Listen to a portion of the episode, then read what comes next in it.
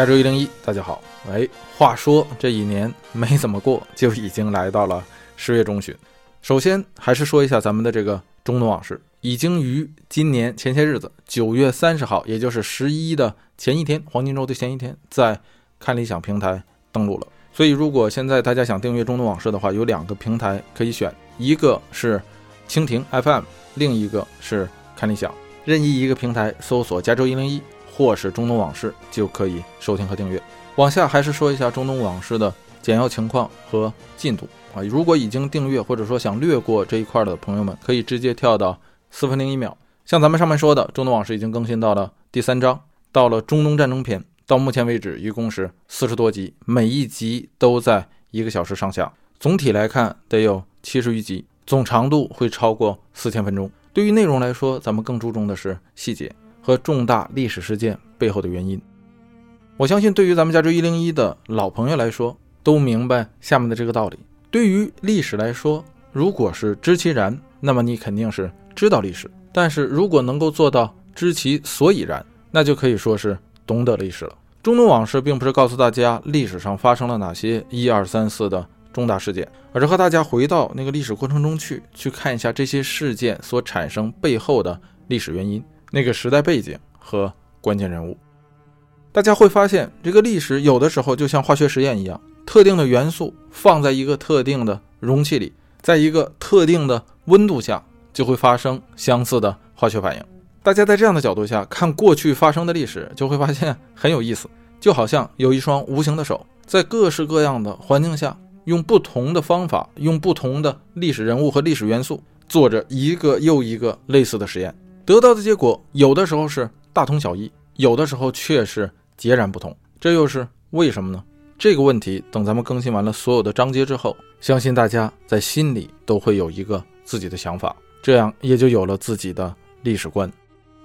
这个历史观是一个主观的东西，所以它没有所谓的正确与错误，只有全面与片面。完善与不完善，这什么意思呢？就是说，如果大家对历史了解的足够深入、足够全面的话，那么这个历史观总归是要趋近相同的。而下面的问题就是，我们为什么需要历史观呢？哎，这是个好问题啊！这谁提的啊？谢谢啊！这个 为什么要有历史观呢？这个历史观虽然观察的是历史，但是你得到的却不是历史，而是未来，是通过学习以往。而提前得到对于未来的经验，就像很多人在股市上做投资一样。我们看一只股票，肯定不是打开只看它当下的市值，而是要看它以往的波动曲线。我们会在它以往的市值曲线之中看到，有的时候它会涨上去，有的时候会跌下来。然后大家自然而然的就会去寻找那些背后的原因，就是在以往那个高点的时候，它为什么被拉了上去；而在以往的那个低点的时候，它为什么会跌了下来。这是一个最基本的常识，无论大家有没有投资经验，相信都会去这么做，甚至在很多时候都是无意之间、潜意识里就是这样做的。但是大家问自己，为什么我们要去了解这只股票的历史呢？这个背后真正的原因就是这些信息是你对这只股票预测未来的一个重要参考，这就是历史知识的一种运用。啊，当然了，咱们在这里只是拿股票举一个例子啊，并不代表着所有的历史学家 都会炒股。哎，话说回来，这就是咱们这个中东往事，希望带给大家的一种东西，那就是历史观。相信大家听完之后，会使自己的历史观更加完善。这就是中东往事，在蜻蜓 FM 和看理想平台都可以收听和订阅。好，现在是四分整啊！相信从前面略过的朋友，直接跳到的是这里啊！咱们把前面的话从这里开始再说一遍。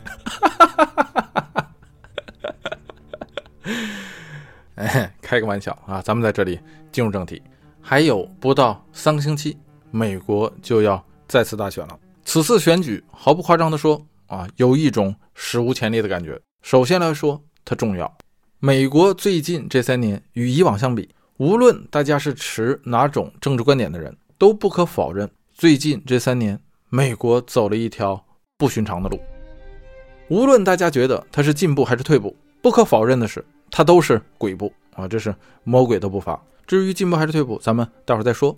而无论咱们是讨厌美国也好，还是喜欢美国也好，同样不可以否认下面的事实，就是美国在此时此刻，二零二零年仍然是世界的头号强国，在这个世界有着最强大的话语权，所以他对这个世界的影响力也是最大的啊。这个以上是不可否认的。所以也正是因为如此，美国的国家领导人，也就是这个总统，由谁来任，这个人是什么样的人，不光会带动美国的未来，也会影响到这个世界的未来。在特朗普上台之前。很多人啊，百分之九十九点九九的人，包括我，都相信说美国的政治体制是非常完善的，是非常能耐得住折腾的。谁做总统都是一样的啊，说的不好听一点，说放个猴搁那儿都可以。如果这个猴不干人事儿，那么我们可以换一个猴。这么说他不是没道理，因为以往发生的事情似乎都佐证了这种观念。可但是到了今天，我们发现啊，这个道理不是这样的啊，这个关键时刻放个猴是真不行。所以，从特朗普上台开始，大家就需要调整这种观念，就是要调整美国总统作为个人而非职务对这个世界的影响力的权重参数，把有关他个人的东西，包括性格，这个人是向善还是向恶，是贪财还是好色，他以往做过什么事，说过什么话，包括他家人都是谁，都是干什么的，等等等等，他一切关于他私人的东西参考进去。这些私人的东西在以往其实作用并不是那么大。但是到现在不一样了，到现在我们得把这些东西参考进去，再去评估它对这个国家乃至整个世界的未来发展的影响。所以这就是大环境变了，我们需要接受这个现实，从而去调整自己的观念。所以这是咱们首先来说的第一条，就是这次中期选举它十分重要。第二点，从全球来看，咱们当今的这个世界远没有咱们之前对这个世界的理解那样坚固、那样牢固、那样可靠。第二次世界大战已经过去整整七十五年了。而其之后的冷战到现在过去也快三十年了，人们已经忘记了当初的那种相互敌对的日子，自然也没想到这样的日子会再回来。即便在过去的几十年的时间里，不断的有地区冲突、地区战争提醒着我们啊，这个世界并不太平。但是站在二零二零年之前，相信也没有太多的人能够预见到今天，即使在那个时候贸易战已经被挑起了。所以，我们总是在说温水煮青蛙，温水煮青蛙。啊！但是很少的时候，我们会意识到，原来自己其实就是那个青蛙。所以咱们不能做这样一只青蛙啊！咱们要在温水中边搓澡边思考。以上只是两大点原因，就更不用多提当下的这个疫情了。正是因为如此，眼下的这次中期选举，关注的人特别多，可以说是史无前例。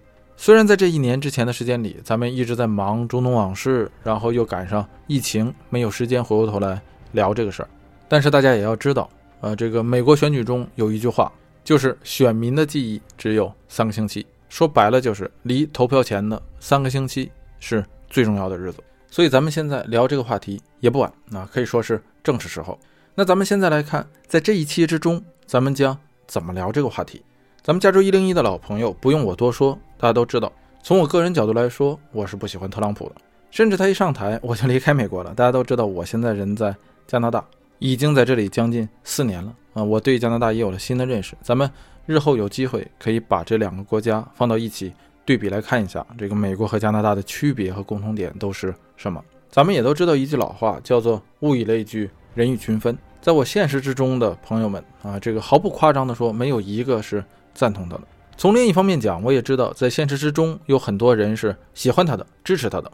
双方之中有些人啊，毫不夸张地说，已经把这个事情上升到了意识形态上，互相给对方扣帽子，甚至到了只要你反对他，你就会被扣上一个白左的帽子。反过来说，只要你支持他啊，你很容易被扣上一个这个种族主义者的帽子，或者是白人至上的帽子。这种相互扣帽子的游戏很无聊，不要为了支持而支持，不要为了反对而反对。哎，咱们就就事论事，有事儿说事儿啊，这个不要乱扣帽子。所以咱们这一集不聊个人感受。不聊太多主观的东西，哎，但是有人说了，政治观点它有客观性吗？啊，它没有啊，它就是纯主观的东西。如果抛离主观，你还怎么聊政治观点呢？这话说的没有错。所以咱们这一期不聊政治观点，那不聊政治观点这样的事儿怎么聊呢？哎，说到这儿就有意思了，就要说回到咱们上面说过的那个话题，也就是历史。咱们先来看为什么要有政治观点。这个政治观点呢，在今天看来，往往给人的感觉就是在站队。而往往站好队之后，人就会屁股决定脑袋，屁股在哪里，就决定了脑袋怎么想，嘴说什么话。从而形成了很多人眼中的这个政治观点。但大家会发现，这是一种本末倒置。政治观点的本质其实应该是一个人对未来的美好和理想期待，在今天这个现实世界的一种投影。它代表的是实现这个人脑海中对那个未来理想蓝图的方法和前提条件。所以咱们才说，政治应该是为未来的美好生活所服务的一种主观意识。所以这个就好解释了，就是你想要一个什么样的未来，然后咱们站在你理想中的那个未来角度，回过头来看今天，把今天当成你头脑中的那个美好未来的历史来看待。这样你就很容易衡量出当下这个世界离你所构想的那个未来是渐行渐远还是越来越近。这就像我们翻开书本去看历史一样，在历史之中，重大历史事件总是那样的脉络清晰，我们也很容易能够分辨出来这件事是进步还是倒退。这也就是咱们在之前的节目中提到过的，如何站在未来的角度，以历史的眼光看今天，这是其中的。一种方法，今天的美国乃至整个世界就是这样，纷乱的让人看不清。但是我相信，过十年之后，咱们回过头来再看，我们会发现，今天也许就是一个十字路口。这个路口可以将我们带向一个全球化的、相互合作的、一个能源以绿色为主的、一个人们之间彼此关怀、彼此相互照顾的、一个贫富差距不是那么大的、一个让你出门在外感觉到更安全的明天。同样也可以把你带向一个一个贸易保守的、互相之间用关税相互报复的、各个民族与各个国家相互对立的、一个环境污染更加严重的、一个人们各扫门前雪、一个更加弱肉强食的、一个贫富差距更加大的、一个恨不得每个人手里没有枪就觉得不安全的明天。所以，无论你是喜欢特朗普还是讨厌他，无论你支持共和党还是支持民主党。这些不同角度的政治观点，咱们不如都先放一放。就事论事来说，面对两个这样不同的未来，你更喜欢哪一个？也许有人会说，咱们在这里对未来的描述不够准确，但是那也不重要，咱们就以好和坏来分。你是希望未来更好，还是希望未来更坏？说到这儿，我相信每个人都会说，我当然希望未来更好，那就对了。同时，问题也来了。抛开政治观点不看，抛开哪个候选人、哪个政党这些东西，咱们不谈的话，咱们在这里就只聊一聊咱们所期待的未来的社会应该是一个什么样子，然后再以咱们在脑海之中构建出来的虚拟的这个未来社会的完美形象，再反推回到今天，看看今天我们怎么做才能够去实现这样的未来。最后，我们再来看。怎么样的领导人啊？什么样子的领导人，或者说理想中的领导人应该是什么样子，才能够去帮助咱们实现那样的未来？那这样说起来，是不是就清晰了？好，那咱们闲话说了这么多，这一集咱们就来说一说这个闭目眼盲、鸡同鸭讲的时代。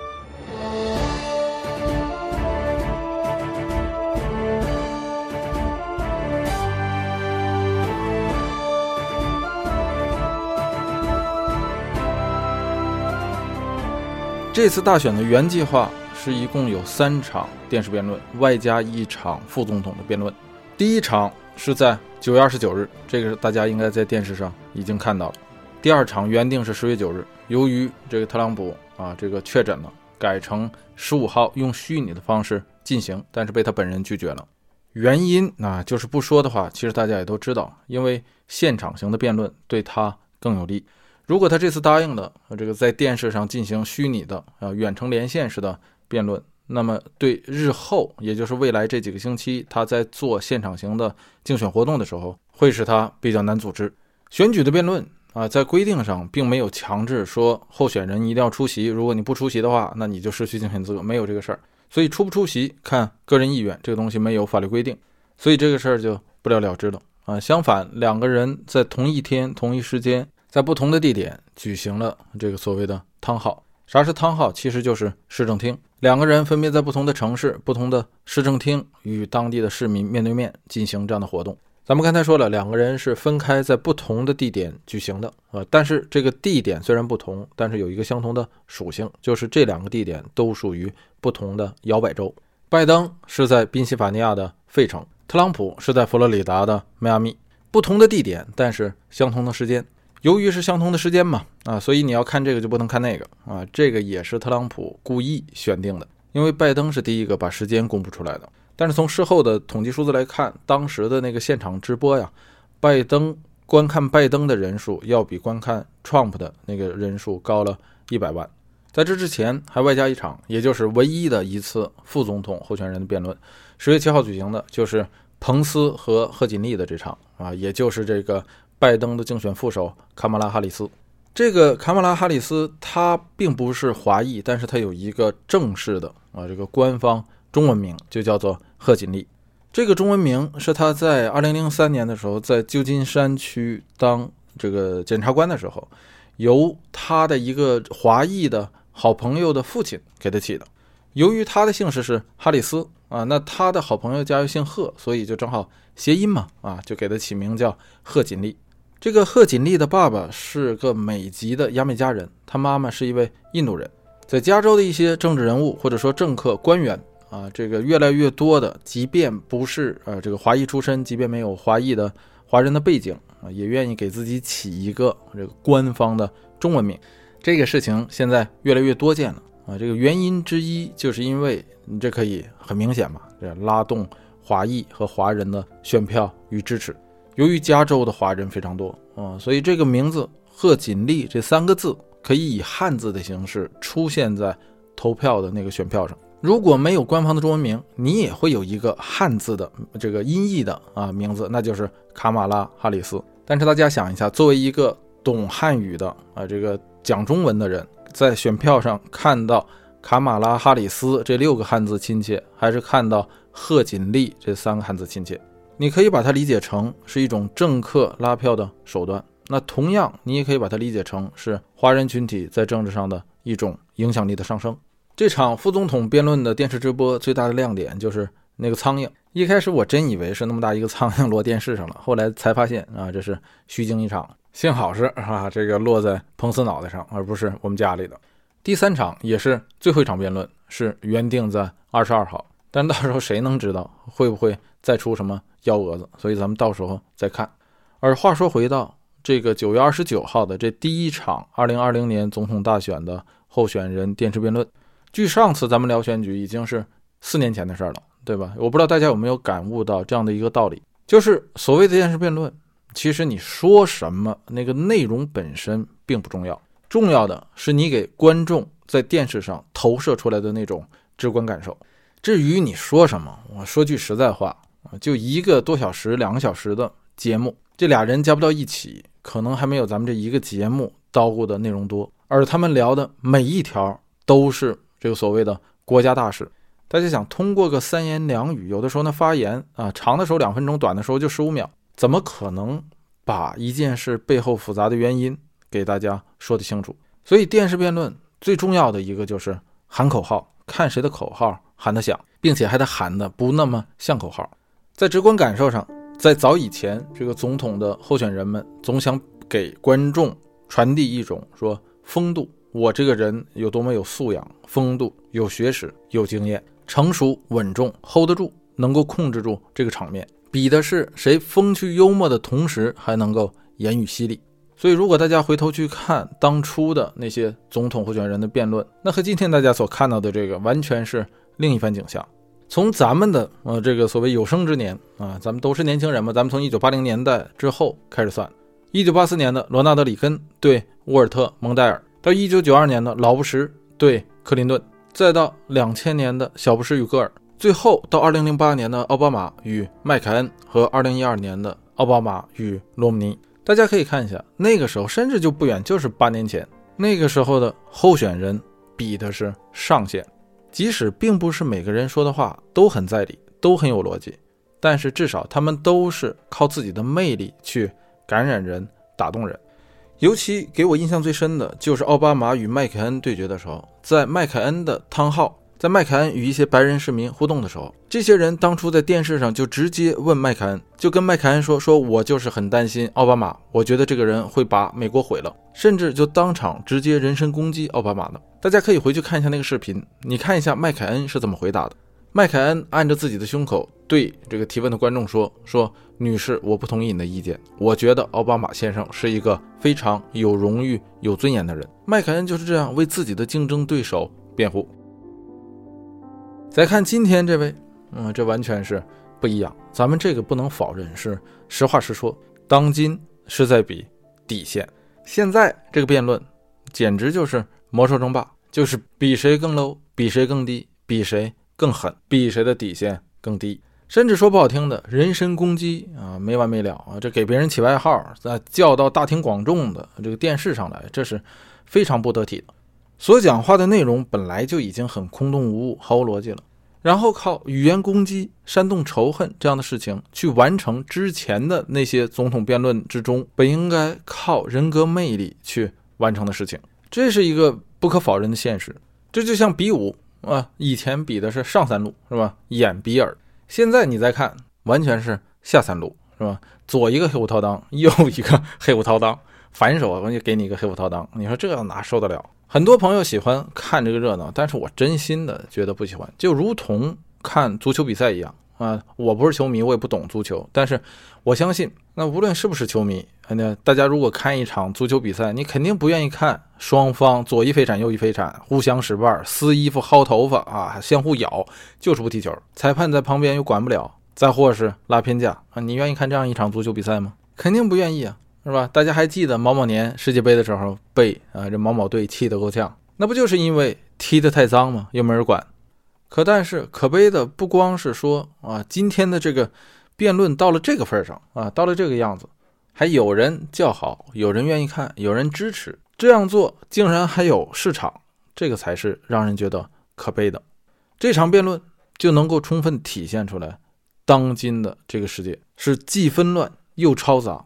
问题本来就多，又没一个干实事儿的。这是一个自二战以来民粹主义又再次横行的世界，而这种全世界的民粹主义的风潮，也借助互联网得到了迅速的如蝗虫一般的传播与蔓延。这个民粹主义，咱们在中东往事中详细的解释过。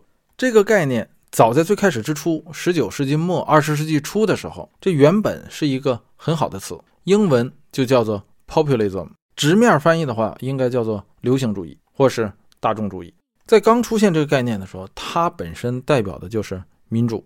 咱们在中东往事之中讲凯末尔是如何对这个新成立的土耳其共和国进行改造的时候，提出过这个凯末尔的六支箭，也叫六箭主义啊。这六支箭里面有一支箭就是民粹主义。在那个时代，这个近乎等于民主啊，指的是依靠大众、相信大众、团结大众。但是渐渐的，这个词就变成了一个不好的词了，因为越来越多的人打着这个旗号去利用大众、操控大众、煽动大众，而究其原因本身就是在于这个公众的群体感性是非常容易被煽动的。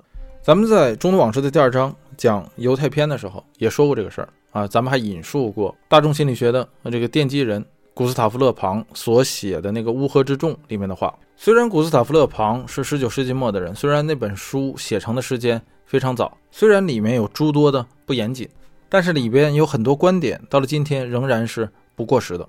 像里面来说的，作为群体来讲，大众缺乏辨别真相的能力，因而无法辨别事情的真伪，许多经不起推敲的观点都能够轻而易举地得到普遍的赞同。群众没有真正渴求过真理。啊，面对那些不合口味的证据，大多都会充耳不闻。凡是能为他们提供幻觉的，都可以很容易的成为他们的主人；凡是让他们幻想破灭的，那么就会成为他们的牺牲品。群体因为夸大自己的感情，因此往往会被极端的感情所打动。希望感动群体的演说家，必须要出言不逊、信誓旦旦、夸大其词、言之凿凿、不断重复。绝对不能够以讲道理的方式去证明任何事情。以上这些都是在公众集会上演说家所惯用的技巧，这些都是这个，这些都是这本书上的话。而这本书竟然最早的出版是在一八九五年，所以很多后来人，包括希特勒、戈培尔，在这个公众演说上可以说都是这本书的受益者。大家一定要记住这一点，苦口婆心。啊，说上两个小时，绝对不如一句带着叹号的断言在群体那里更有力量。在当初是那样啊，这本书出版的时候那样，到今天一百多年之后还是这样。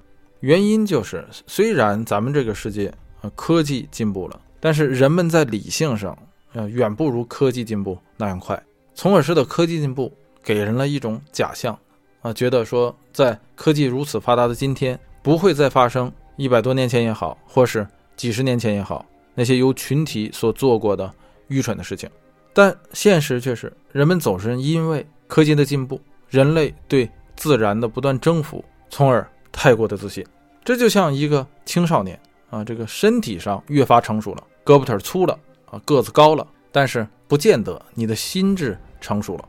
而你的个子越高，胳膊腿越粗，你就会越觉得自己成熟，越给你带来一种成熟的假象，从而使得你的这个自信越高，造成的心理反差也才越大。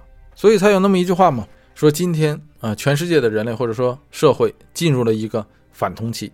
就是指当今咱们这个社会似乎回到了以前的那一种啊某一特定时期的极不理性的状态，比方说中世纪，彼此之间相互仇恨，恨不得能够先除之而后快。不光如此，这个仇恨的前提是什么呢？就是盲目与愚昧，甚至是懦弱。盲目的是看不到未来，而这个看不到未来，并不是由于眼瞎造成的，而是由于眼睛只盯着自己手里那点事儿。在这个越来越加复杂的世界里，却有越来越多的人缺乏足够的耐心。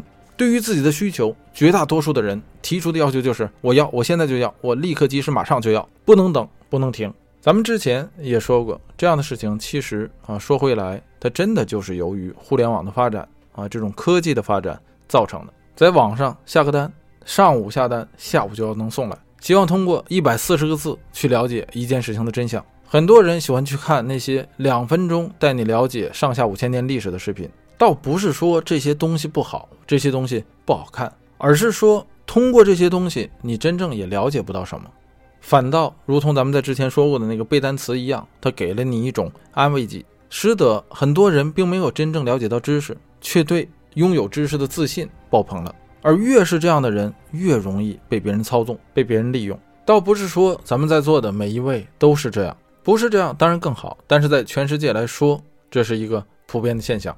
人类科技的进步，互联网的进步，使得本来在文化上拥有丰富多样性的世界，却在脾气这件事情上、耐心这件事情上得到了统一。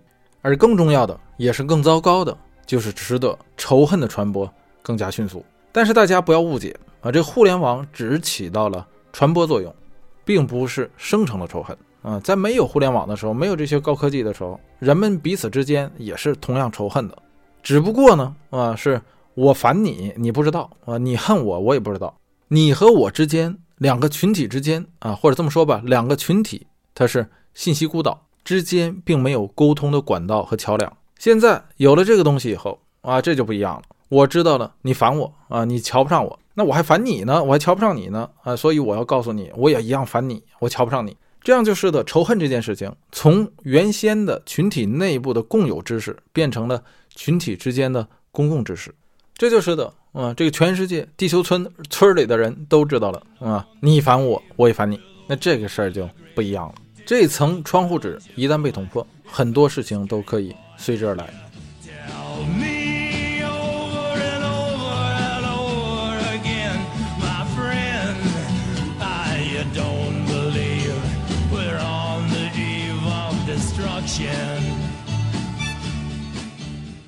而仇恨本身，咱们在之前的节目里头也说过，嗯，它是一种非常容易产生的感情，煽动群众靠仇恨，那是最快的一条捷径。所以在这样的前提下，作为群体来说，就非常容易被自己的这层感情所左右。被谁左右呢？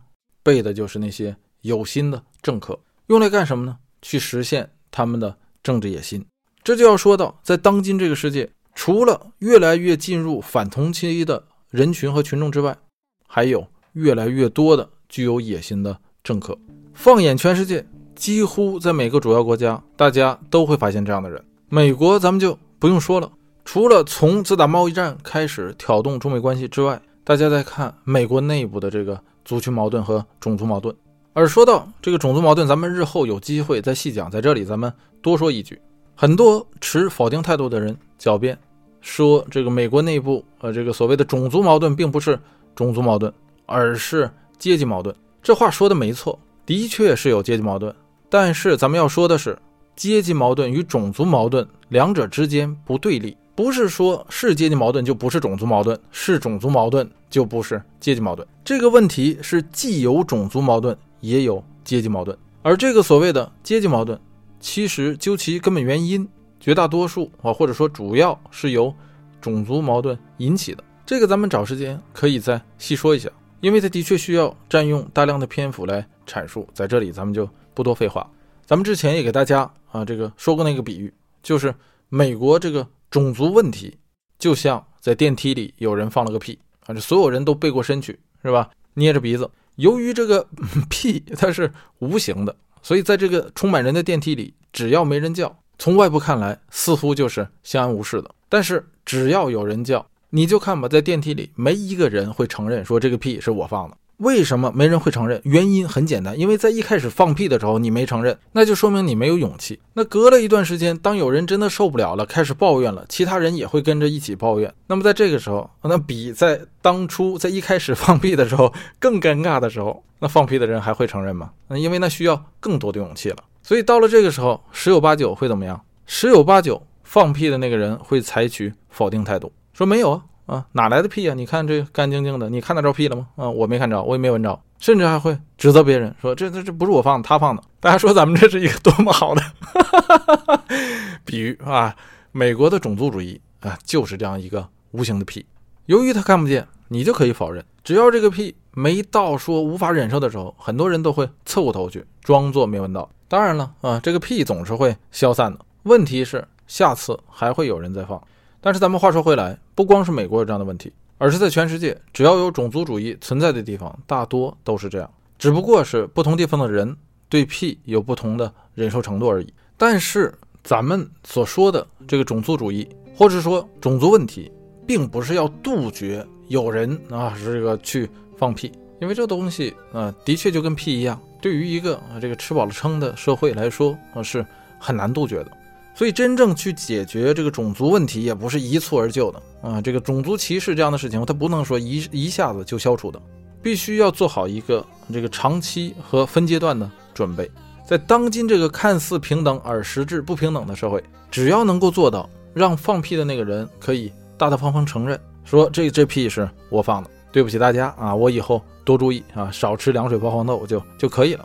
只要他能够不否认，只要他能够承认这事是他做的，并且他认识到了这是一件错事就可以了。光承认是自己放的，但是不承认这是一个错误，这是不可以的啊！你不能说老子放屁天经地义，那是不行的。这也是当今的这个问题所在，就是要么就不承认，像对种族歧视问题持否定态度的人，这些人大多都是掌权者、执政者那些政客，这是否定态度啊，不承认。那另一种就是理直气壮啊，说老子放屁天经地义，爱咋咋地，这就是纯粹的种族主义者，像那些抱着白人至上观点的啊那些人。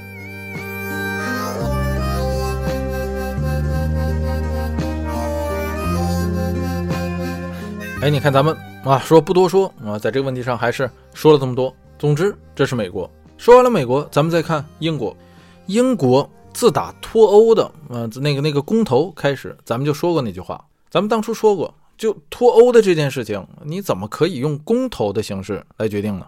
因为这里面涉及到经济学，涉及到国际贸易，涉及到整个国家的兴衰。表面上看就是一个啊脱不脱的问题，但是实质上那里面极其复杂。那能是一般公众所具有的知识吗？在早先的时候，英国入欧，它也不是靠公投投出来的结果呀。英国如何保留自己的经济体系？如何保留英镑？那这当初这都不是公众决定的。跟欧洲如何的贸易往来，从中能够获利多少？从中能够得到什么？对英国的好处是什么？对未来的影响是什么？啊，这些东西也都不是所有的公众能够所看见的。结果啊，你来一个公投，把这件事儿交给全英的人那来决定，这是一种卸责。举个例子，如果你们家有三个学龄前儿童，每天的伙食靠全家人公投来解决，那最后的结果你就看吧，啊，大多逃不了啊，这五天巧克力，两天冰淇淋，这个也正是民粹最终的结果。咱们刚才说了啊，就是那个所谓的反通期，当群体在一起的时候，就像那个小孩一样，总想要那些好吃的、好玩的，那些他们所能尝到的甜头，但却不是对于他们成长健康有利的东西。最后搞来搞去，搞丢了两个首相，最后搞出来这么一哥们儿啊，鲍里斯·强生。熟悉英国政治的都知道这哥们是个什么货。你就拿英国那疫情管控，大家就能够看得出来。还是那句话，如果一个国家领导人连自己的防疫工作都做不好的话啊，那你也甭指望他能对这个国家的其他人负什么责。而越是这样的地方，越需要民粹主义，需要将民众的目光转移。因为还是那句话，脱欧这事儿真是婚好结，但是难离。咱们以前也说过。啊，脱欧也好，入欧也好，或或留在欧盟也好，啊，都可以，也都可行。但是关键是谁来做？尤其是对于这种无论正反都各有利弊的事情，通过这段时间的观察，啊，实在很难相信说鲍里斯能够把这件事情做好。原因之一就是他的政治野心实在是太明显，甚至还没干出什么正经事儿呢，呃，就开始自比丘吉尔啊，就说要做一个啊像丘吉尔那样的首相。别的没学会，呃，先把丘吉尔的演说啊，这个搬过来一套。大家还记得吧？在疫情刚刚开始的时候，英国啊那个曲线刚刚抬头的时候，这鲍里斯不想着怎么管控，然后就向公众抛出来一个啊这个群体免疫的目标。好家伙，那说的比丘吉尔在二战时候的演说还血淋淋呢。我们会经历生死离别，我们会看到很多的亲人死去，但是我们会怎么？纯属是啊这个东施效颦。丘吉尔发表这个演说，那是大英帝国到了最危难的时刻。当初丘吉尔的这个演说，我们要在沙滩上战斗，要在田野里战斗，这个演说是为了应战，而不是为了放艇，是吧？不是说我在田野里躺着，在沙滩上躺着，说德国飞机你来炸吧，啊，你炸我，往这儿炸，往肚子上炸，啊，炸我家房子，炸我汽车，炸我老婆，炸我孩子。丘吉尔讲这话的时候，是要全英国的人扛起枪来跟他一同战斗，不退缩，不妥协。那和鲍里斯当初那个态度完全是两回事儿。你看他现在，他也不讲什么那个群体免疫了。所以怕就怕这样的领导人，是吧？没能力，但是有野心。如果说防疫的这个工作你都统领不起来，那么脱欧可以这么说，一点都不比防疫这个工作容易，甚至可以说比防疫要难得多，是个极其复杂的事情。比方说防疫，你只要做好自己国家就可以了。脱欧那是一个你要和多边谈判的事情，不光要跟欧盟谈呢，你还要和其他很多与欧盟有贸易协议的国家谈。所以，如果防疫的事情你都做得这么差，那脱欧你想一想，呃，这会好吗？说完了英国，再看土耳其，这阿尔多安那也是一个，甚至可以说啊，与前面那两位有之过无不及，几乎把凯末尔之前对土耳其共和国的那一套世俗主义的设定全部都推翻了。其目的其实说白了就是用宗教来操纵人民，这个招并不新鲜。这不是最近把那个索菲亚大教堂又改成清真寺了吗？为的啥？不就是为了收买人心吗？搞得整个土耳其这妇女把以前早就摘了好几十年的头巾，现在又开始往回戴。你看他刚上来的时候不是这样，埃尔多安刚当土耳其总理的时候不是这样，那时候没有这些乱七八糟的事。为什么？因为那个时候他刚开始上来的时候，土耳其的社会终于得到了稳定。那个时候的土耳其的经济也得到了飞速的发展。他也正是利用这段期间树立了他个人的威信和威望。可是到了后期，这经济就不行了，接二连三的赶上零八年的美国金融危机啊，二零零九年的欧债，GDP 出现拐点，民怨那随之就起来了。眼见着加入欧盟这个事儿无望了。这么多年了，当初他经济好的时候，他各项政策、民族政策、宗教政策都比现在更加包容的时候，那时候求爷爷告奶奶要进欧盟，欧盟都没让他进，让他改这个改那个啊，给他提出很多改进的要求。但是土耳其能改吗？不可能，因为很多是触及这个国家的建国底线的。所以到了今天，经济又下来了，那就更无法满足欧盟的各项要求了。而且，如果呃你在国内的矛盾这么大的时候，你按欧盟给你提的要求做，那你土耳其这个国家肯定得完蛋。所以干脆一不做二不休，把之前做的好的那些东西也干脆都删除了，打起一个这个新奥斯曼主义的旗号，用尽全力宣传当初奥斯曼帝国最后一位拥有实权的苏丹哈密德二世啊，在当时的那个功劳啊那份委屈。这几年土耳其最火的电视剧就是哈密德二世，大家知道这个电视剧在哪儿的收视率第二高吗？阿塞拜疆经济不行了，内部的矛盾开始上升了，所以才要靠加强宗教这种古典手段来凝聚人心。除此之外，什么对外战争、对叙利亚内战的干涉就其中之一。到现在，亚美尼亚与阿塞拜疆的这个纷争，它也要插一脚。这三个国家的历史，咱们在中东往事中也有提过。土耳其当然向着是阿塞拜疆啊，但这并不代表着亚美尼亚就一定有理。反正，在现在的这个国际场合上，在争话语权的时候，每个人、每国家都在拼命的打扮自己。这土耳其往下，咱们再看印度，印度就更是了。像印度这样拥有广大人口的啊这种国家。和其他所有啊人口动辄好几亿的啊这些国家都有一个共通的问题，由于它的人口大，它人口对内容的消费市场也就很大，所以在当今在印度有一大批就专门靠煽动民族情绪来谋生的人，这样的人啊在美国也有，在中国也有，在印度尤其更多。其中一个重要的原因就是印度的族群非常复杂啊，我无论是横向的族群还是纵向，嗯这个种姓。它的这个负面历史给它造成的这种残余物一直影响到今天。为了统一，嗯，像印度这样的复杂族群，消除其内部的矛盾，最简单的方法就是寻找外部的敌人。而印度群众和其其他全世界的所有群众一样，嗯，都没有这个免疫力。对于这样的事儿，政客操纵起来那真是屡试不爽，给火就着。咱们总说啊，这个亚洲国家在近代史中，嗯，说实在的，都挺惨，甚至都包括发动第二次世界大战的日本。那都叫苦出身，都曾经呃落后，都曾经被这个瞧不上，被那个瞧不上，在近代史上都有那么一段期间，造成了对自己文化的极大不自信。但也正是出于历史，亚洲国家各自之间不对付，再加上外人经常煽风点火，亚洲的这些国家总是，哎呀，这个，这个简直说出来就是让人觉得无奈。但这就是事实，事实就是这样啊！你到 YouTube 上一搜，到 Facebook 上一搜，那些反中的社群、反中的啊这个账号，基本上全都是印度的，非常的怎么说呢？我觉得就可悲。对于自己的国民，其实就对于自己的孩子是一样的。如果你整天给他教你恨这个恨那个，你这样教不会让别人少一毛钱。你主观上再恨他，你不会使他的日子差。也不会使自己的日子好，只会让自己更糟糕。所以，真正要做的是让你加强自己，自立自强。这也是咱们在这里要对这个大家所说的：不要去仇恨别人，但是要了解别人，去全面了解你的对手，但不要仇恨他，这样才能够真正的从物质上和精神上超过他。即便物质上超过不了，精神上你也可以超过他。咱们这不是在开玩笑，因为你一旦精神上做到了超越啊，物质上超越只是早晚的问题。而在这之中，仇恨对你没有任何帮助。就算有朝一日啊，这个真的不可避免的动起手来，也不至于说一定要仇恨对方。真到那个时候，也就像拳击手一样，像 MMA 的运动员一样，是吧？打你那是我的工作，那是我的职责所在。反倒是咱们看比赛的时候，经常会出现那样啊！你看那个在赛前蹦蹦跳跳，恨不得扑人身上咬的那个人，到真正比赛的时候，往往他会输，就是因为他太情绪化了，造成的动作变形，失去理性判断啊，不按之前设定好的那个计划去打。上述的这些国家，如果大家听起来都更像是那些说民族主义当政、民族主义当头领头的那些国家，那咱们最后举的这个例子就是截然相反，就是法国。法国向来啊一直举着这个自由主义的大旗，可是你看他现在啊，在这样的一个国际大环境下，自己也开始变形。就拿最近黎巴嫩爆炸的这个事儿来说，借着别人国家的灾难，这小马跑过去啊，是吧？捞取自己的政治资本。哎呀，当着镜头的面跟别人国家大街上的市民拥抱啊，说的那些话呀，都太有镜头感了。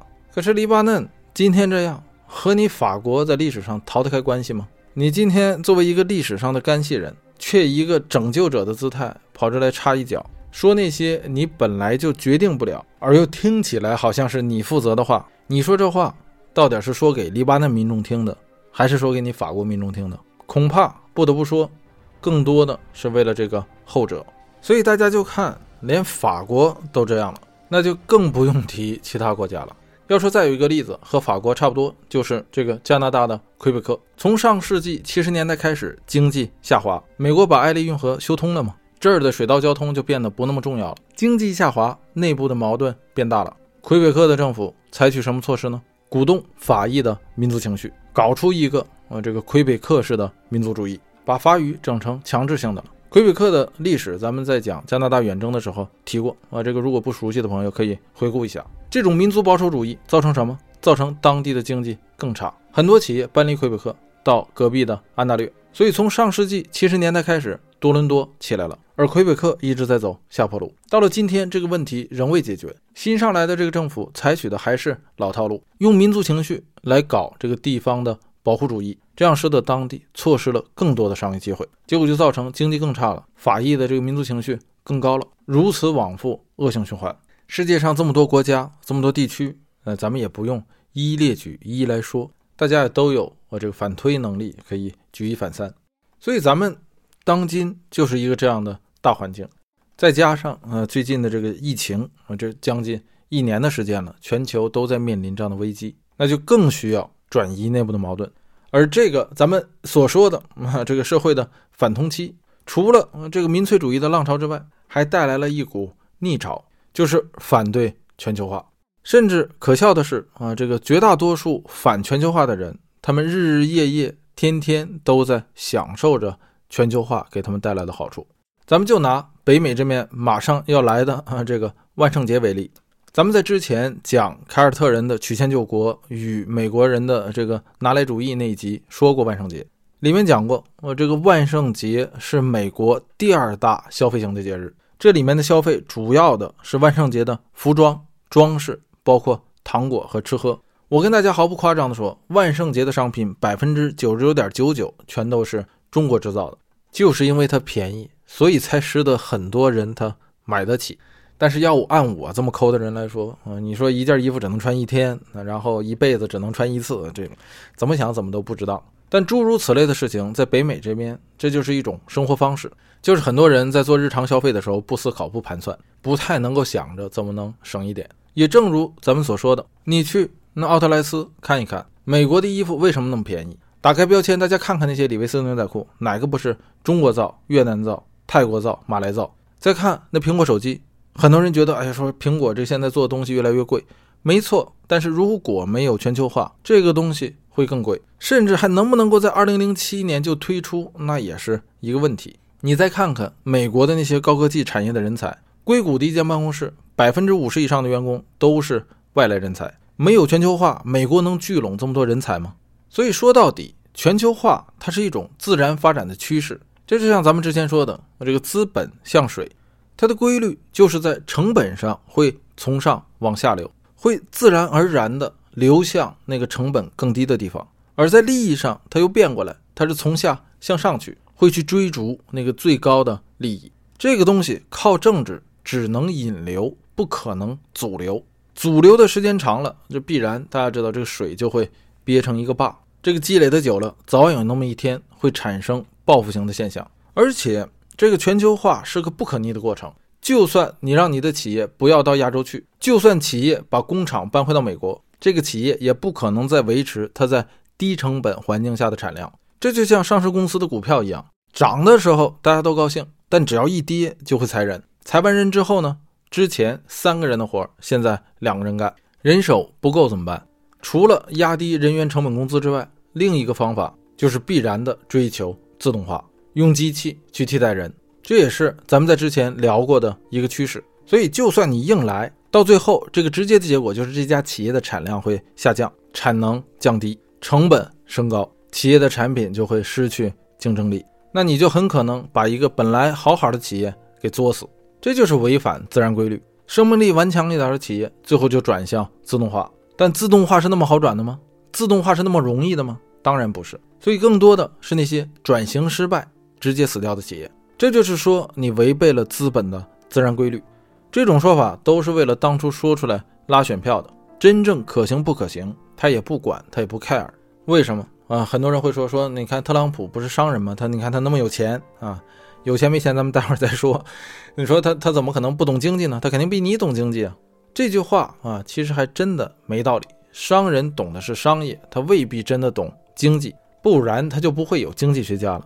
但是大家再看这个哪个经济学家靠经商发了财的，哪个经济学家靠这个股票发了财的，是不是啊？没有什么例子。那的确就是这样，因为两者啊，很多时候并不是同样的东西。再者说回来。创普啊，特朗普他是他是什么样的商人？他是搞房地产的。呃，房地产它不需要全球化，他的地产绝大部分在美国国内，他给加拿大的那个铝业提高关税，对房地产有影响吗？影响的是汽车业，影响的是啤酒业，因为那啤酒罐用的是铝。即便他是商人，他与这个全球化没有什么太大的关系。这个事儿并不能代表他懂不懂全球化，只能说反全球化对他的选情、对操控他的这个支持者有没有帮助？答案是有的啊，因为支持他的很多人是底层的劳动者，这些人的确由于这个工厂搬出美国，从而失业。用反全球化的口号拉拢这些人是再合适不过的，但这并不代表这个口号背后的道理是对的，并不代表这个口号所带来的结果是好的。只能说，它可以拉拢更多的这个美国底层的白人去讨好他们，这也正是民粹主义的一个非常重要的表现。说到这儿，我给大家啊讲一个小故事。我在这边认识一个朋友，家里有一个孩子，当初是三岁小男孩，他们两口子都很忙，看着这孩子还小啊，这个三岁左右的孩子，大家也知道啊，由于这个父母日常不管教，作得很，所以这对夫妇就舍得把自己的孩子送回到国内。啊，放到自己的呃这个爷爷奶奶身边，待了三个月。自那之后，我有大概半年没见着他。有那么一天，突然看着他了，哎，带着他这孩子，我一看，我说哟，我说孩子这牙怎么这么早？才四岁吧？那时候还不到四岁。我说门牙怎么掉了？大家知道，小孩换牙一般六七岁的时候才开始换。这朋友说，嗨，别提了啊，这个送回到国内待了三个月，这个孙子平时就很闹。送到爷爷奶奶身边，这隔辈儿的人本来就宠，再加上这个孙子又闹，每天晚上不吃点什么好吃的，绝对不上床。结果就这仨月，这个乳牙彻底的完了。当时就跟我说说，不光是门牙坏了啊，就是后面这个槽牙，孩子一张嘴里面全坏了。接回来的时候，就发现这个牙的背面就已经黑了。到牙医那儿一看，牙医说这个就得拔了。为什么呢？因为这个乳牙虽然说早晚会脱落，但是如果是到了这个份儿上。啊，当然我也不懂牙医啊。人家说到了这个份上啊，如果你不拔掉的话，很可能会影响日后这个横膜牙的生长，所以没办法啊，就给拔了。这孩子现在六岁了啊，每次我见着他，呃，这个前面俩门牙还还空着呢，就是这么一个故事。这些政客的很多政策，其实说白了就是像在喂啊这个小孩每天睡觉前的一块巧克力一样，只要你不哭不闹啊，管我叫好爷爷好奶奶，那我的目的就达到了。也许是出于无知，他不知道这个最后对孩子不好；也许是出于他根本不在乎；也许是出于这孩子实在是太闹。比起给我作出心脏病啊，那你牙掉了也就牙掉了吧。说了这么多废话啊，咱们在这里就是要说，这个全球化是不可阻挡的一种发展趋势，因为它是由资本的规律决定的。谁的生产成本低，谁有丰富的人力资源，谁就有制造优势。但是这并不是说中国就会一直保持这样的制造优势，全球化一直就会给中国带来红利。同样的道理，全球化也不是为中国专门而产生的。但是如果认识到了这个发展规律，就必然会为转型做好准备。而中国的这种转型，自然也对美国产生了一定的冲击力，让美国感受到了一定程度的挑战。而这种挑战对于美国来说是前所未见的。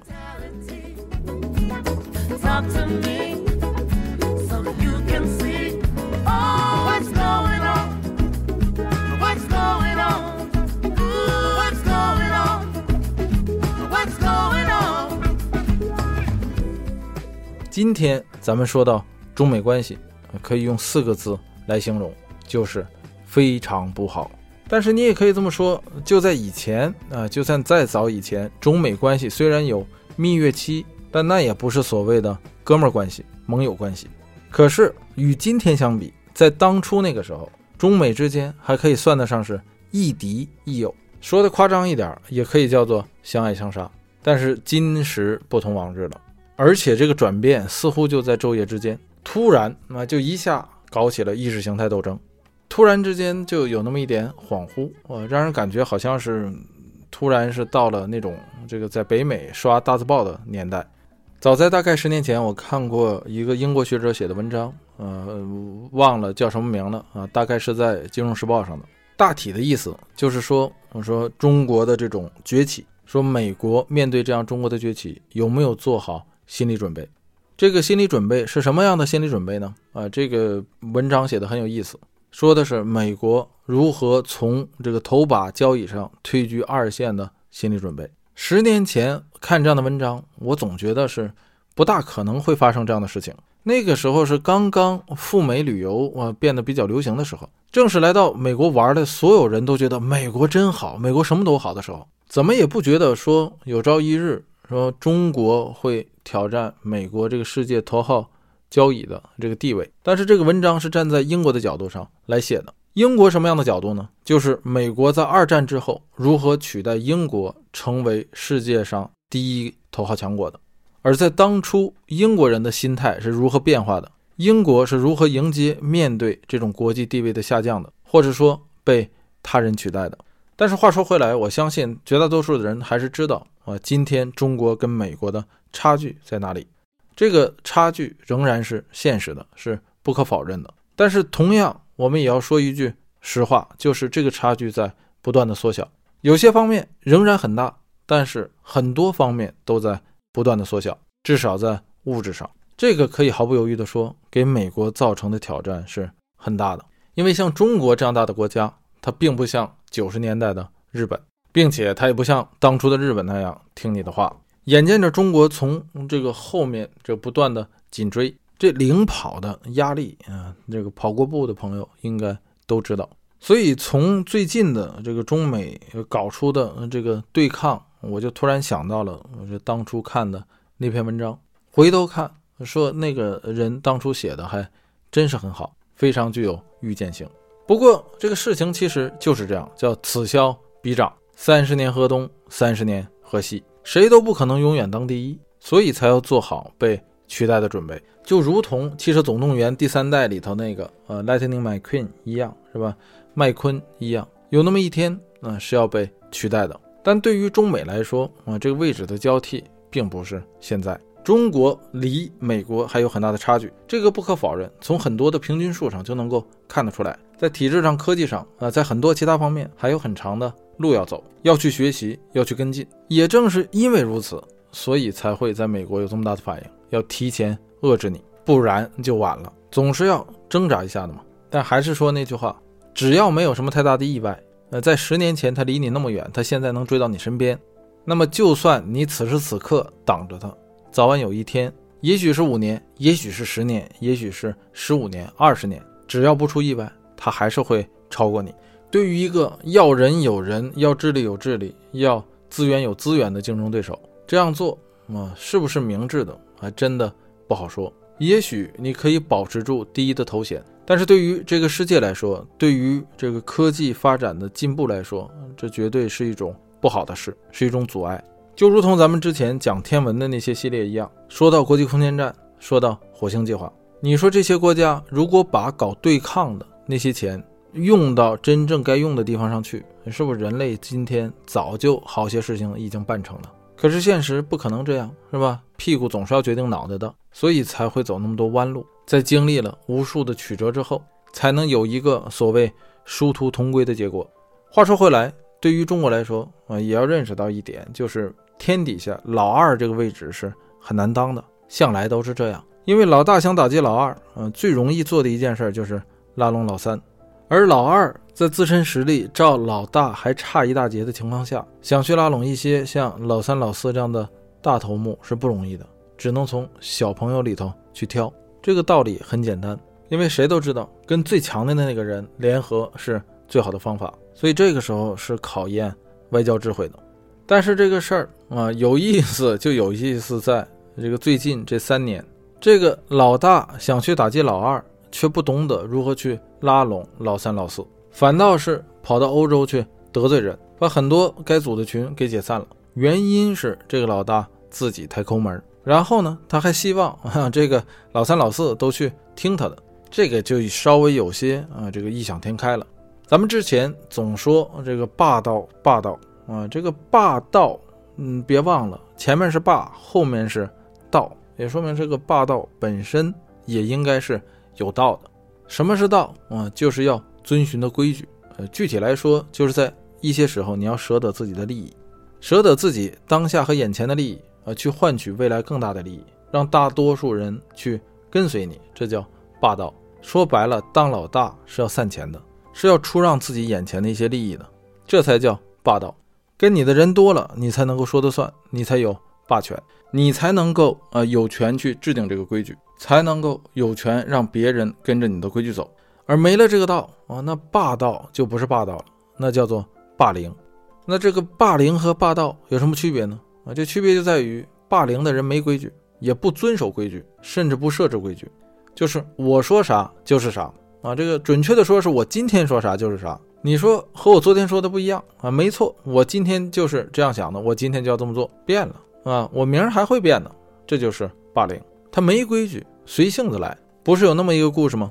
说大灰狼看着一个小白兔采蘑菇，说小白兔你过来，小白兔过去了，大灰狼一巴掌打脑袋上，说我让你不戴帽子。第二天，小白兔戴着帽子去采蘑菇，啊，这个大灰狼看着了，说小白兔你过来，小 小白兔过去了，啊，大大灰狼一巴掌打脑袋上，说我让你戴帽子。小白兔没办法，就去找老虎，说：“你看，那这这这这太过分了。”老虎说：“啊，说没事儿，你回去啊，我跟大灰狼说。”老虎把大灰狼找回来，跟大灰狼说：“说你别这样，是吧？你这个东西，你这样的话就没规矩了，对不对？你这样别的小动物它不服你。我教你一个招啊，你这样，你叫它去给你找块肉，是吧？它要是找到一块肉，它拿过来的要是瘦的，你说你要的是肥的，你再打它。它拿过来要是肥的啊，你再说你要的是瘦的，你还可以打它。”结果小白兔趴着门就把这话听到了。第二天，大灰狼跟小白兔说：“说去给我找块肉去啊！”这小白兔说：“你是要肥的还是要瘦的？”大灰狼一下就愣了啊，愣了几秒钟之后，一巴掌打脸上，说：“我让你不戴帽子。”他这个故事是一个挺好的例子啊，说明了这个霸道和霸凌之间的区别。老虎啊，那叫霸道啊；大灰狼这个这纯属是霸凌。所以咱们才说啊，美国的外交关系最近很差。和老三老四的关系搞得很僵。本来在这样的一个社会，每个国家内部的矛盾，咱们刚才说了都很大。然后作为盟友，你不能帮我解决内部的矛盾也就罢了，你还给我施压，让我给你交更多的银子，那我不是增加内部的矛盾吗？到时候你好了啊，我们差了，我这屁股底下的位子啊也就丢了。你那面拍拍屁股，最多再做四年，可我这面，尤其欧洲那面，那再比如加拿大，好些国家，只要这个政党占多数席。这个党魁就可以一直执政下去，那我凭什么啊？为了讨好你这四年，把我后来的前途命运都丢了呀？所以这个利益就形成不了交换，这个也是不可否认的。所以这就造成美国在国际关系上只能拉得动那些原本应该是老二来拉的小兄弟，这也使得他在诸多的国际博弈之中失去了他原本的有利位置。说的直白一点，就是把一手好牌打烂了。可是对内呢？啊，他在国际上的关系越差，越使得他有借口。关起门来，在国内搞这个保守主义，所以这才有了美国国内的啊这个所谓的叫做保守主义抬头啊，很多人叫做新保守主义抬头，它其实没什么可新的啊。这个保守主义一直就是这样啊，你可以把它叫成保守主义新抬头，并不是新保守主义抬头。再一个，咱们在这里要说，这个保守主义的对立面并不是自由主义，保守主义的对立面啊，它是进步主义，它也不是激进，它就是进步主义。这个进步和保守在这里都是中性词啊，没有贬义和褒义的意思。保守主义在英文中叫做 conservatism，进步主义叫做 progressivism。这两者从这个字面上看，其实并没有什么高低之分。进步在这里只代表往前进一步而已啊，并不代表说往前进一步就是好的啊，也可以掉坑里，因为你往前冒这一步，总是要承担这一步的风险。那相反，保守主义就是待在原地别动，哪儿别去。而这个自由主义。你得看他在哪儿说，在美国的这个语境下，自由主义说的就是我想干什么，政府别管我。美国人对自由主义的这个理解与国际上真正自由主义的定义是不同的，所以在美国的这个政治语境下，啊，所谓的保守主义之中也包含了这个自由主义，而所谓的这个进步主义之中也包含了这个自由主义，它与这两者之间是不冲突的。比方说，保守主义之中的反控枪啊，就是美国语境下的自由主义；而进步主义之中的啊，这个允许妇女堕胎，就是进步主义之中的自由主义。但这些都是美国语境下的，同样的名词拿到别的国家了，那可能就不适用。甚至在美国，很多给别人扣自由主义者帽子的人，其实本身也是自由主义者。但说白了，这些都是政治名词啊，你细掰扯起来，咬文嚼字没什么太大意思。像咱们开篇说的。不要总想着先把派别划分出来啊，先把这个名词标签都贴上，把帽子都扣上，或者给自己戴上。不要着急站队啊，咱们就就事论事的来说一说。咱们就拿啊这个总统辩论之中的几项话题来把这个事说清楚。你想生活在一个什么样的大环境下？你对你的国家啊所处的未来有一个什么样的期待？所以明白了你想要什么样的国家、什么样的社会、什么样的未来之后，咱们再来看啊，如今怎么做才能够达到那个样子？咱们来看第一场辩论中啊，一共给了六个话题。第一个就是疫情啊，这次的这个 COVID-19 新冠疫情。第二个是最高法院，就是最近啊，这个最高法院大法官斯金伯格去世。他是一位持进步主义观点的大法官，在马上这样一个临近就要投票的日子里，他的离世，关于他的人选补替和提名啊，就激起了很多的矛盾。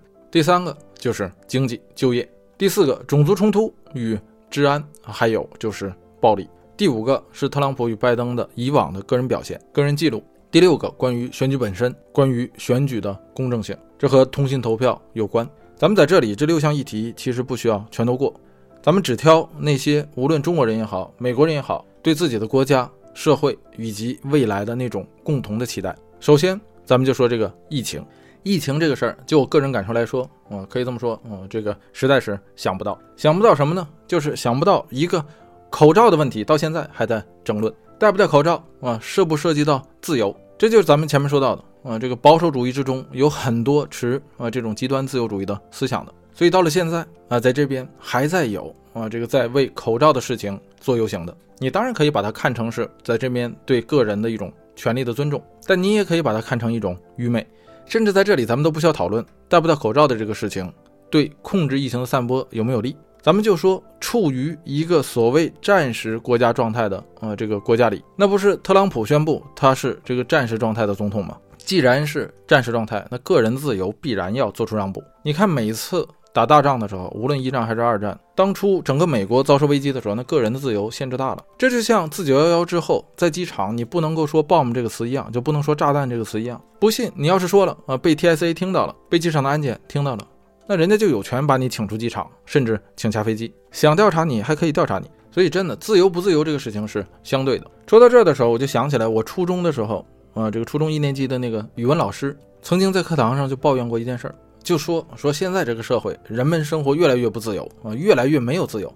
说在大街上吐口痰，那竟然还有人管。说早以前哪有这样的事儿啊？他的这个抱怨给我的印象特别深。也许你觉得这很好笑，但是你应该看到，自由在不同的人眼中，它的那个定义是不同的。但是对于疫情来说，咱们这么说，不管你戴不戴口罩，你的期望是什么？那我相信啊，绝大多数人，无论你戴不戴口罩，你都期望这个国家、这个经济能够恢复正常化。那好了，咱们说这个国家和经济恢复正常化，是不是通过不戴口罩来实现的？是吗？啊，是通过不戴口罩来实现的吗？肯定不是。不戴口罩对于这个事情没有帮助，但是反过来说呢，戴口罩它就有帮助。所以你通过你所期待的那个未来，再反推回到你当今做的这件事情上，你就知道它合理还是不合理。咱们再看总体的这个防疫工作，咱们就这么说：如果白宫里的防疫工作都做不好的话，那么其他地方那你就自不用看了。特朗普的这次染疫其实就说明了这一点，他得病是通过他的一个美女干事传染的。这个美女干事叫做霍普希克斯，她的家庭非常有背景，而她本人曾经是特朗普他女儿伊万卡公司的一个平面模特。在二零一四年之前一直在做这活儿，直到二零一四年十月份之后才开始为特朗普工作。那个时候他只有二十五岁，没有任何的政治经验。等到二零一七年特朗普正式入主白宫之后，将这位霍普希克斯调到白宫里来做干事，担任的是白宫战略宣传总监啊。也因为如此，这位霍普希克斯也上了福克斯名单，成为了三十岁以下的成功人士。现在基本确定啊，是由于霍普希克斯染疫之后啊，将这个病毒传染给。特朗普的他是这么得的，当然了，他没有事儿。美国总统的医疗条件那自然是天下第一的，这个不用怀疑。我也不觉得这是一个假象或者什么阴谋。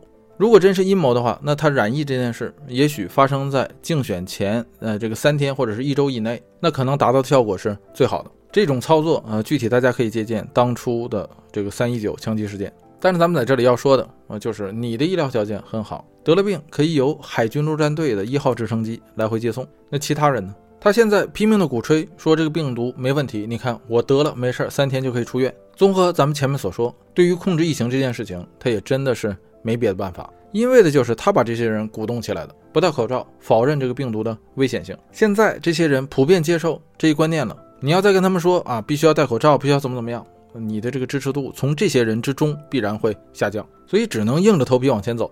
再一个招就是转移矛盾。咱们在前面也说了，转移矛盾这是一个最基本的套路。在外面找一个敌人，把这个矛盾转移出去。所以要一味的反中嘛，一味的反中批中。但咱们还是说那句话，仇恨的种子一旦种下去，想再拔出来就难了。而仇恨这样的种子结不出来好果子，只要打不起来，或者是打完了以后也赢不了，最终这种仇恨的情绪、仇恨的毒素，你都得自己产生、自己消化。这也就是咱们所说的，很多时候这个政治政客所说的话，并不是真正为了这个国家好、这个社会好，或者说支持他的人好，而只是出于自己的政治性的目的，然后把希望寄托在疫苗身上。可是咱们去年的时候也说过。现在在西方反疫苗的人也很多，很多人连流感疫苗都不打，你怎么指望他们去打新冠疫苗？现在疫苗是没出来，等到疫苗真出来的时候，大家可以看到时候社会对它的接受度有多少愿意去接种的，有多少愿意去第一批接种的。所以这个东西现在很明摆着，这是一个持久战。就算这个疫苗出来了，就算特朗普当选了，这个问题在明年可能也不会消散。所以面对这样的情况，你是希望它继续恶化下去，还是？亡羊补牢啊，维持不能说是未晚了，只能是维持不算太晚。而由疫情这个事情，咱们还能牵扯出之前聊过的这个医疗。在那个时候，咱们详细的聊了美国的医疗保障系统。特朗普上来之前，还有一个奥巴马所建立的这个廉价医疗体系。他竞选的时候承诺说要取消奥巴马的这个医疗体系，然后建立一个呃这个自己的更廉价的、更好的保险系统。到现在呢，的确是把奥巴马的那个廉价医保取消了。但是他建立新的了吗？没有。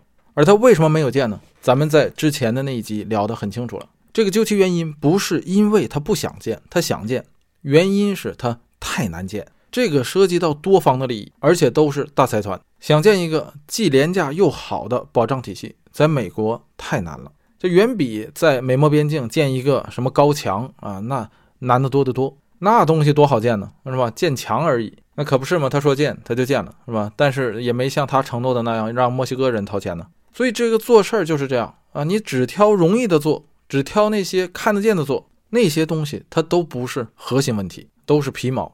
所以咱们才在这里问，无论是中国也好，美国也好，你希望未来的社会，未来自己所处的这个国家有一个怎样的医疗保障体系？是各管各的。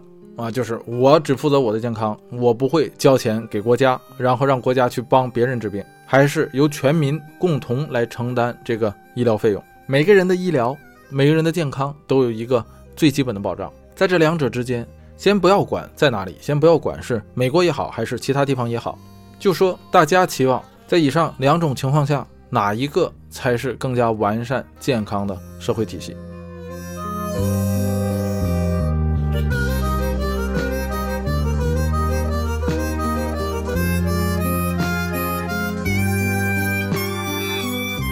我相信有人可能会担心说，这样的医疗体系啊，这全民医保可能会造成各式各样的腐败问题和医疗资源不足的问题。当然，这样的担心是完全合理的。可是，解决这些问题靠的是更加完善的政治体系、督查体系和更强大的经济。所以，这个全民医保当然也要在特定的环境下、特定的时间段才能够实行。所以，对于一些国家，也许啊还会有争议。但是，在美国，这样的风险要低很多。美国最大的问题是。利益分配问题，而说到这个利益分配，在这次辩论之中就说到了就业与经济这两个人啊。特朗普说是 V 型，那就是触底反弹一个 V 字；拜登说呃现在是 K 型，呃这 K 型就是上面越来越高，底下越来越低，穷者越穷，富者越富。对于未来的经济，其实不需要身处在美国都可以感受得到。在这样的疫情下，哪个国家的经济都不好。无论在哪儿，那些衣食无忧的那些富人，或者是咱们这个最近流行的那句话叫做“财务自由”的人，在哪儿他都是少数。而社会中绝大多数，百分之九十九都是为了生活而奔波的人。这里面也包括啊这个定义中的中产阶级，有老婆孩子，有房有车有事业，生活看起来不错，但是每项开销都很大。事业上、工作上，但凡有所闪失，房贷可能就没法还。孩子上学，你那个私立学校那些培训机构你就交不起，而这些人在当今在这个疫情下才是最恐惧的群体，尤其在美国，咱们之前也说过啊，很多人他中产阶级他没有存款，一旦公司把你裁了，燃眉之急就在两个星期后，因为两个星期后账单就会来，房贷、车贷、水电煤气，今天的美好生活可能转眼之间就会毁于一旦，能不紧张吗？而现在就业市场又不好。一旦这份工作有所闪失，找下一份工作，对于很多人来说，如果你没有一项当下热门的硬技术，真的是不容易。所以咱们才说，在这个时间段里，在这个特定的环境下，中产阶级和底层真的就是一线之隔。如果中产阶级是这样的生活状态，那底层人民就更不用说了。底层是什么样的？饭店的服务员、电影院的售票员、开公交车的、开校车的、在街边摆摊卖热狗的、给人家修理草坪的、干杂活的、当保姆的，等等等等，大量的啊，这个服务于第三产业，就是服务行业这个一线人员，他们呢，他们的生活呢？昨天上了趟街，看那个商店冷清的，很多以往熟悉的铺子都关门了。每一个搞中小企业的朋友啊，一说到这事儿都是摇头叹气。这还是在福利相对好的加拿大这面，至少那零保障是真的快。当然了，加拿大这么做有很多它的 弊处。首先来说，政府必然就债台高筑了啊。但是关于加拿大的事儿，咱们以后再有机会再细说。可是这事儿换做美国，对于个人的救助金一听发。第二波疫情再这么一来，啥啥都得要钱，对于这些人的生活怎么办？而且北美这样的社会是以小家庭为单位的，亲戚朋友就不用说了啊，这个就连自己的亲姐妹、亲兄弟也很少有相互救济的，靠爹妈救济，在这面又是一个在文化上啊，这个被很多人无法接受的事情。所以真是这样，到了最后就只能靠自己。可是对于很多底层生活的人来说，他的个人能力是十分有限的，也就是他自己靠不住。那到最后的时候怎么办呢？那在一个本身就缺乏社会保障和家庭保障体系的社会里，在这样特定的情况下，治安问题肯定就会浮现。所以这还是说回来，就说大家来看，对于未来的社会，大家期望这未来社会是一个什么样的社会？是穷者越穷，富者越富呢？还是相对啊，这个帮助一下穷人，帮助一下那些呃出于这样那样各种，无论是他自身的原因，还是他所处环境的原因。造成他缺乏社会竞争力的那些人，让这些人至少不至于走投无路，至少可以有机会通过正途改变自己的人生。还是说，啊，咱们就干脆不管，啊，让这个自然淘汰，让富者越富，穷者越穷，没能力的人，呃，就应该被这个社会淘汰。那这笔钱不花在穷人身上，也要花在治安上，雇更多的警察，建更多的监狱，买更好的防盗防爆系统。甚至到最后，那可以把富人和穷人隔离起来，像饥饿游戏那样，是吧？分成区。当然，咱们在这里说的有一些夸张，可是谁能保证，当富人越富，穷人越穷的时候，那些啊所谓的上流社会百分之一的人，会不会把自己手中的财力变成权力，通过相对极端的手段保障自己的财富？咱们看超级英雄的电影，总能够听到那句振奋人心的话，就是当你的能力越大，责任越大。所以咱们说，是不是在现实生活中？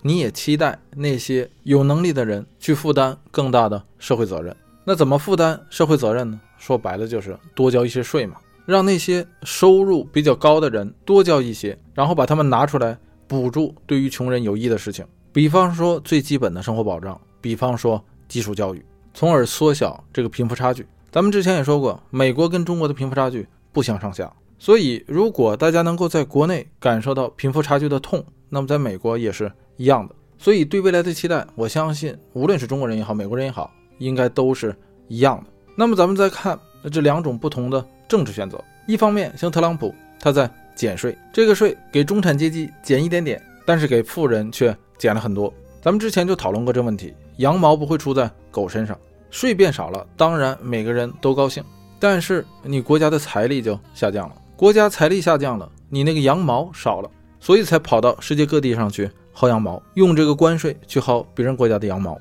薅成了吗？的确是薅成一点，但是问题是这样，你薅别人的，别人不会薅你的，所以薅来薅去一嘴毛，真正细算下来没得到一点便宜，反倒把自己的国际关系搞得很差。税一少，政府的预算也少了，以前就不怎么样的福利保障，到了现在更差了，廉价医保也没有了，再赶上这个疫情，那你内部的矛盾就变大了，这个矛盾出口向外转移，反这个反那个，反全球化，违背资本的自然规律。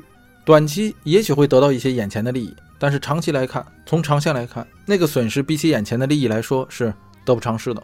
更何况眼前的这些小利益又补不了身后的那个窟窿。针对社会保障的各种预算下降了，但是国防的预算上升了。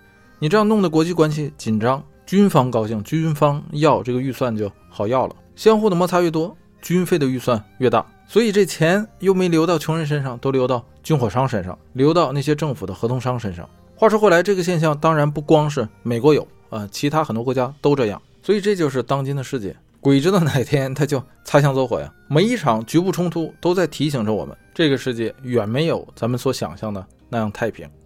最后，咱们以上所讨论的这些，还要归于一个，就是教育。可惜的是，这次辩论之中却没有提到，让人感觉美国是啊，真的越来越不重视教育这件事了。咱们在这里提的教育，并不是高等教育，并不是斯坦福、MIT、哈佛、耶鲁、伯克利，说的是基础教育，说的是学前班、小学、中学。咱们之前其实也说过，美国的基础教育的确是不怎么样，照它北部的邻居加拿大是差一大截。从公立学校来看，无论是基础设施还是师资情况，都要比美国的公立学校好很多。这原因之一就是在加拿大，这些公立学校的经费要比美国高很多。那这教育上的经费怎么来的呢？给大家举一个例子，在加拿大买完房子之后，每一年你都要交一种税，这个税叫做教育税。根据不同的学区、不同的房屋，每年这个税的情况不一样。但是作为房主都要交这笔税，不管你有没有孩子，啊，你的孩子上不上学，那这个税最后就会流向各个学校。当然了，这也有造成腐败问题，造成一些官僚问题。但这些咱们在这里先不讲啊，总归是利大于弊。这也是加拿大人相对来说啊，那这事儿不能没有绝对的，你总能举出那么几个极端的例子来啊。只是说相对来说，加拿大人要比美国人理性一些。加拿大的学校和美国的学校，与加拿大的医院和美国的医院对比起来，完全是两种不同的感觉。这个咱们有机会以后再说。说回到教育，为什么说基础教育重要？因为毕竟真正受高等教育的人还是少数。并且也不是所有的人、所有的行业都需要高等学历，所以对于很多人来说啊，最后读一个技校、读一个这个专业技能的学校已经很好了。那这个人之前的理性思维的培养啊，科学的素养，全部都得靠他的小学和中学教育完成。而这也正是美国的教育体系做的最差的部分，所以才造成了当今这个社会。呃，虽然很多人享受着科技的福利，在互联网上冲浪。通过 Netflix，通过 YouTube 看视频，享受着足不出户就可以通过亚马逊把东西买到家里来，享受着这些科技成果，却不相信科学。像咱们之前聊过的啊，这样的人越来越多了啊，什么反疫苗的啊，相信地球是扁的呀，相信从环境保护到全球暖化这是一个阴谋论的呀，等等等等，这样的人越来越多了。每每一遇到科学上本应该严肃的话题，就来那么一句。是吧？科学不能够解释一切，是当然了啊。科学尚不能解释一切，但是科学尚不能解释的事儿，不意味着可以靠瞎编乱造来解释啊。所以这些啊，最终都要归咎于教育的缺失，理性的科学素养在基础时期打得太差。按照美国上个世纪著名的历史学家和哲学家这个威尔杜兰特说过的话来说。在历史上，人类由于无知而导致的罪恶，远大于那些由贪婪和残忍所导致的罪恶。而人类最伟大的思想，也就是理性向下的传递，完全只能靠教育。同样是这位美国的历史学家，在上个世纪曾经就指出过这个问题：美国受教育程度低的这个群体出生率要远高于受教育高的群体，而美国这个社会又是靠投票来决定社会方向的。那这个趋势从长远来看，很可能会影响到美国未来的进步，所以咱们才把最后一句话说在这儿：如果民主没有错，那么教育就是最重要的。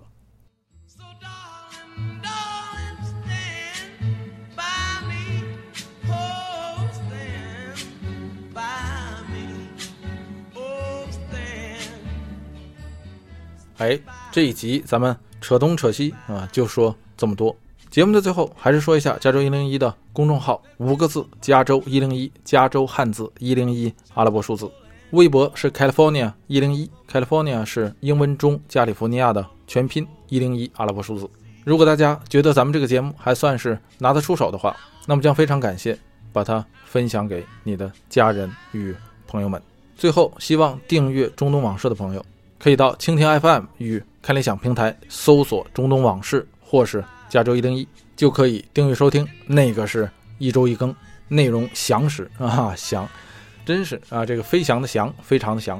这次美国大选说是十一月三号投票，但实际上这个邮寄投票早就已经开始了，而且破了记录。今年到现在为止，一共有一千多万张邮寄投票已经寄出了，并且还有一个史无前例的事儿，就是在十一月三号的当天，大家并不能知道结果，因为在允许邮寄投票的州，有一半是以邮戳为主啊。这个邮戳只要是投票日当天你寄出的，那么这个选票就算。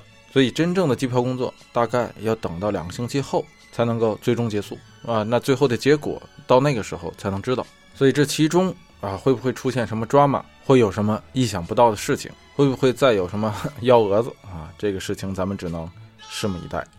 那好吧，咱们这一集就说到这儿，欢迎大家收听加州一零一。